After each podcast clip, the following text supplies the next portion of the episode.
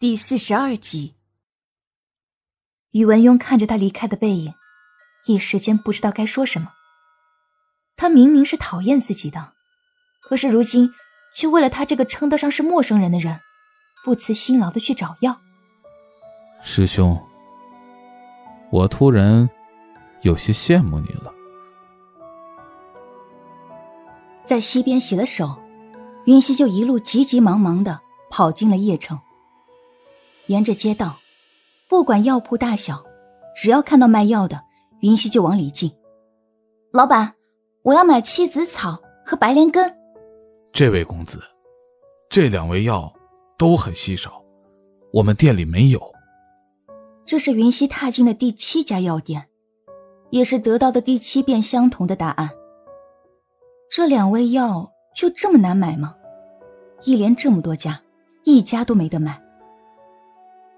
要是宇文邕真的是因为自己而死，那日后的天下谁来统一？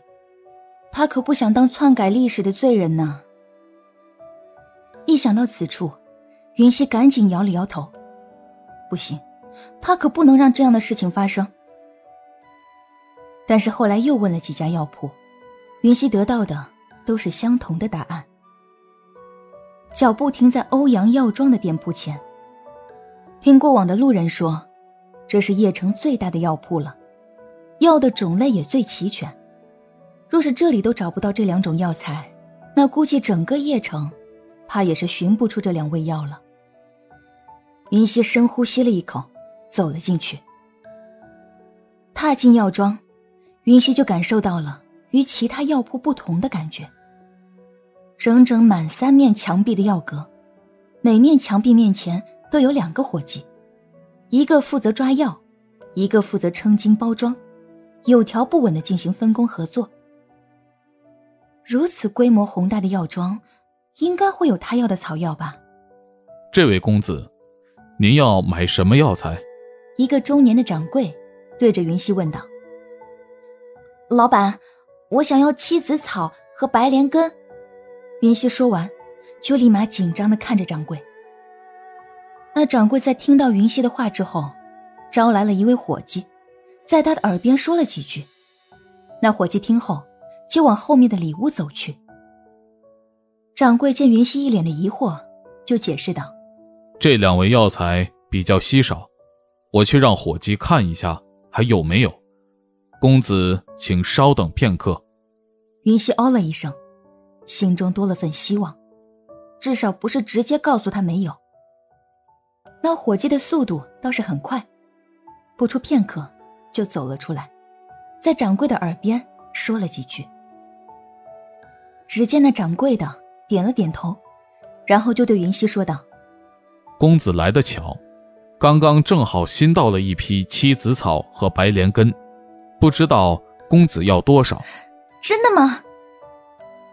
云溪一时不敢相信自己的耳朵，听多了“没有”二字。现在一下子听到有货，他都有点怀疑自己是不是听错了。我一样要五根，云溪说道。刚才走的匆忙，忘记问宇文邕要多少才能解毒。既然如此，他就索性多拿几根，这样总不至于不够。好嘞，那掌柜也爽快的很，一口气就答应了。找人包好药材，掌柜说道。这两味药材药性显著，用量太大反而不好，还望公子对用量要多加注意。云溪点了点头，对于掌柜的好心提醒，很是感激。老板，一共多少钱？五根七子草，五根白莲根，一共五十两。好，老板，给你钱。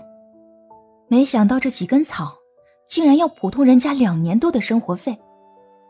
难怪其他店里没有，这一般人家也是买不起的嘛。虽然很肉疼，但是云溪还是很爽快的交了银子。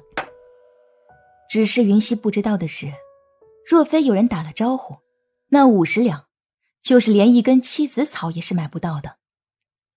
买完药材，云溪也不再多做停留，就朝着郊外走去。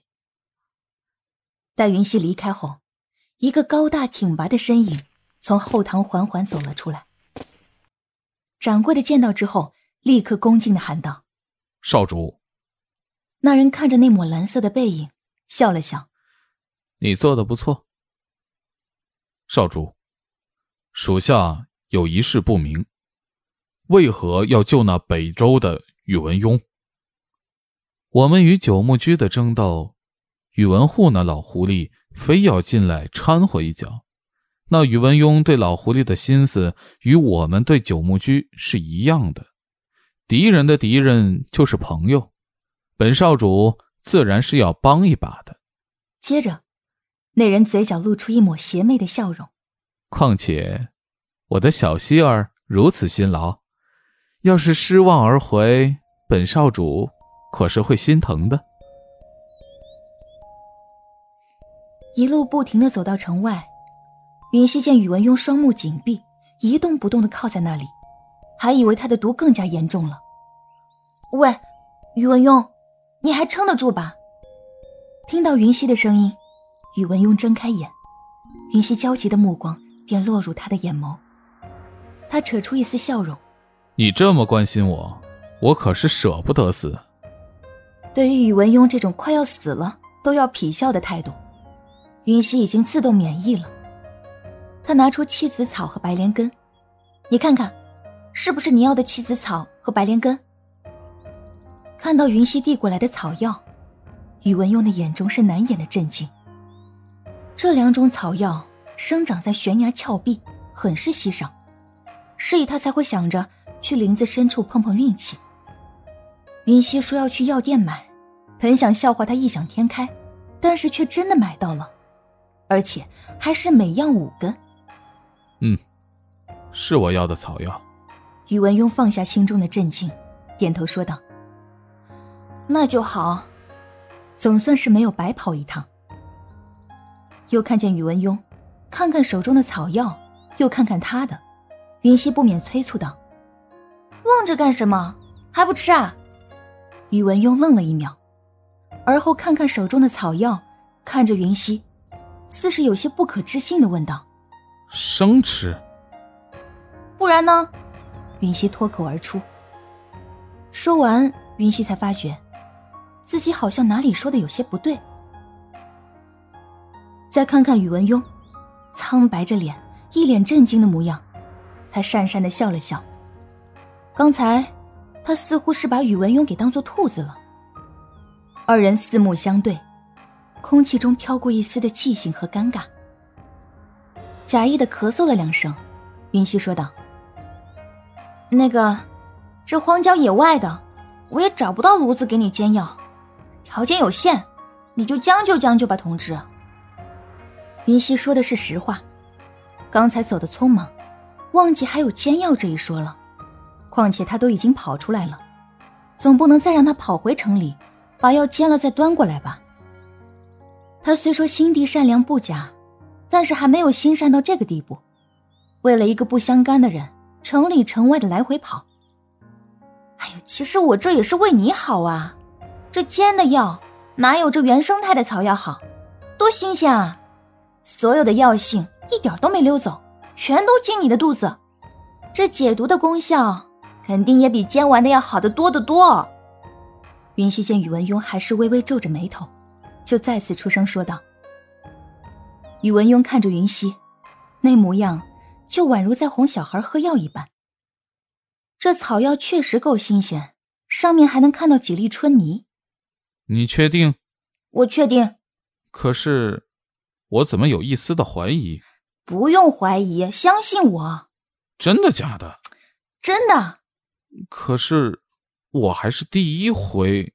在进行了如上几组对话之后，云溪为数不多的耐心被宇文邕给磨掉了。哎，我说你到底吃不吃啊？你个大老爷们儿，磨磨唧唧、唧唧歪歪的，有意思吗？吃不吃？不吃我走了。说罢。就转身准备离开。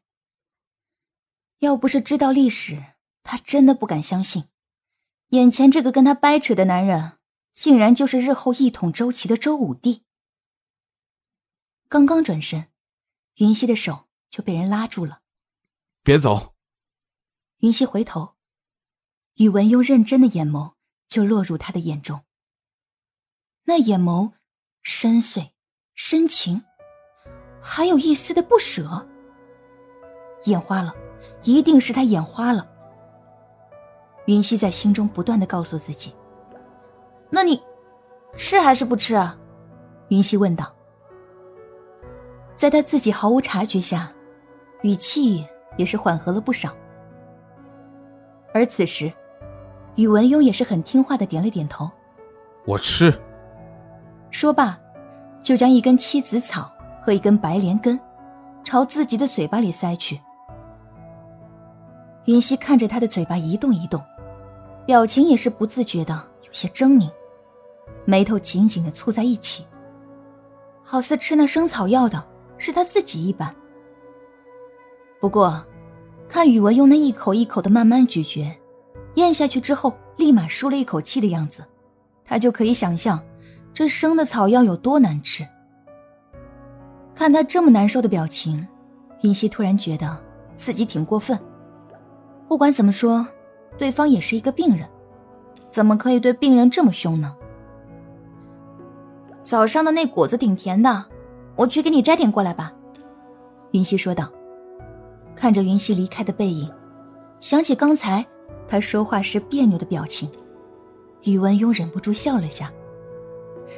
这是因为刚才欺负他这个伤员而心怀愧疚了吗？稍作片刻之后，宇文邕试着握了握手，一股疼痛感油然而来。不过随之伴随着的，便是他内心的惊喜。没想到，这七子草和白莲根的功效这么好，才这么短短的时间，他的痛觉便已经开始逐渐恢复了。莫不是？这草药真的是生吃比较有效。当这个想法从脑海中蹦出来的时候，宇文邕愣了一下，而后自己便笑了。好歹自己也是略懂草药，怎么会生出这样的念头呢？所以当云溪捧着新摘的果子回来的时候，就看到宇文邕略低着头在那里傻笑。不过，不得不说，这么远远的看着。几缕长发掠过他帅气的脸颊，脸上带着浅浅的笑容，还是挺好看的。等等，郑云熙，你能不能有点原则？他昨天晚上可还用剑抵着你呢，能不能不要这么花痴？在心底鄙视过自己一阵之后，云溪将怀里的果子递给宇文邕。啊，都已经洗过了，吃吧。宇文邕手伸到一半。却又放了下去。我肩膀疼，手举不起来。对于宇文邕此番无赖般的做法，云溪又是赏了他一个大白眼。这青天白日的，你就睁着眼睛说瞎话，合适吗？我没骗你，是真的举不起来。为了证明自己不是瞎掰，宇文邕说罢，就将手伸出来，举到一半，就停在了那里。看到宇文邕的手停在半空中，云溪故作惊讶的说道：“呀，是不举啦！我来仔细瞅瞅，这是伤哪儿了？”于是，在宇文邕还没有从云溪口中的“不举”二字中反应过来，他的手臂就被瞬间抬高，然后向后拉，接着他就能很明显的听到“刺啦”一声，肩膀后的伤口再次裂开了。在看到宇文邕脸上，一闪而过的痛意之后，云溪满意的点了点头。嗯，确实是不举了。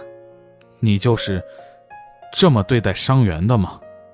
宇文邕忍着痛意说道。那该死的药性虽然来得快，但是此时也是将这痛意放大了两倍不止。云溪用审视的目光将宇文邕从头到尾打量了一番，然后在某个地方特意停留了一下。嗯，确实是伤员。云溪刚一说完这话，宇文邕就单手撑地，向云溪靠过去，将他压在地上。如果你是怀疑我这方面的能力，我不介意向你证明一下。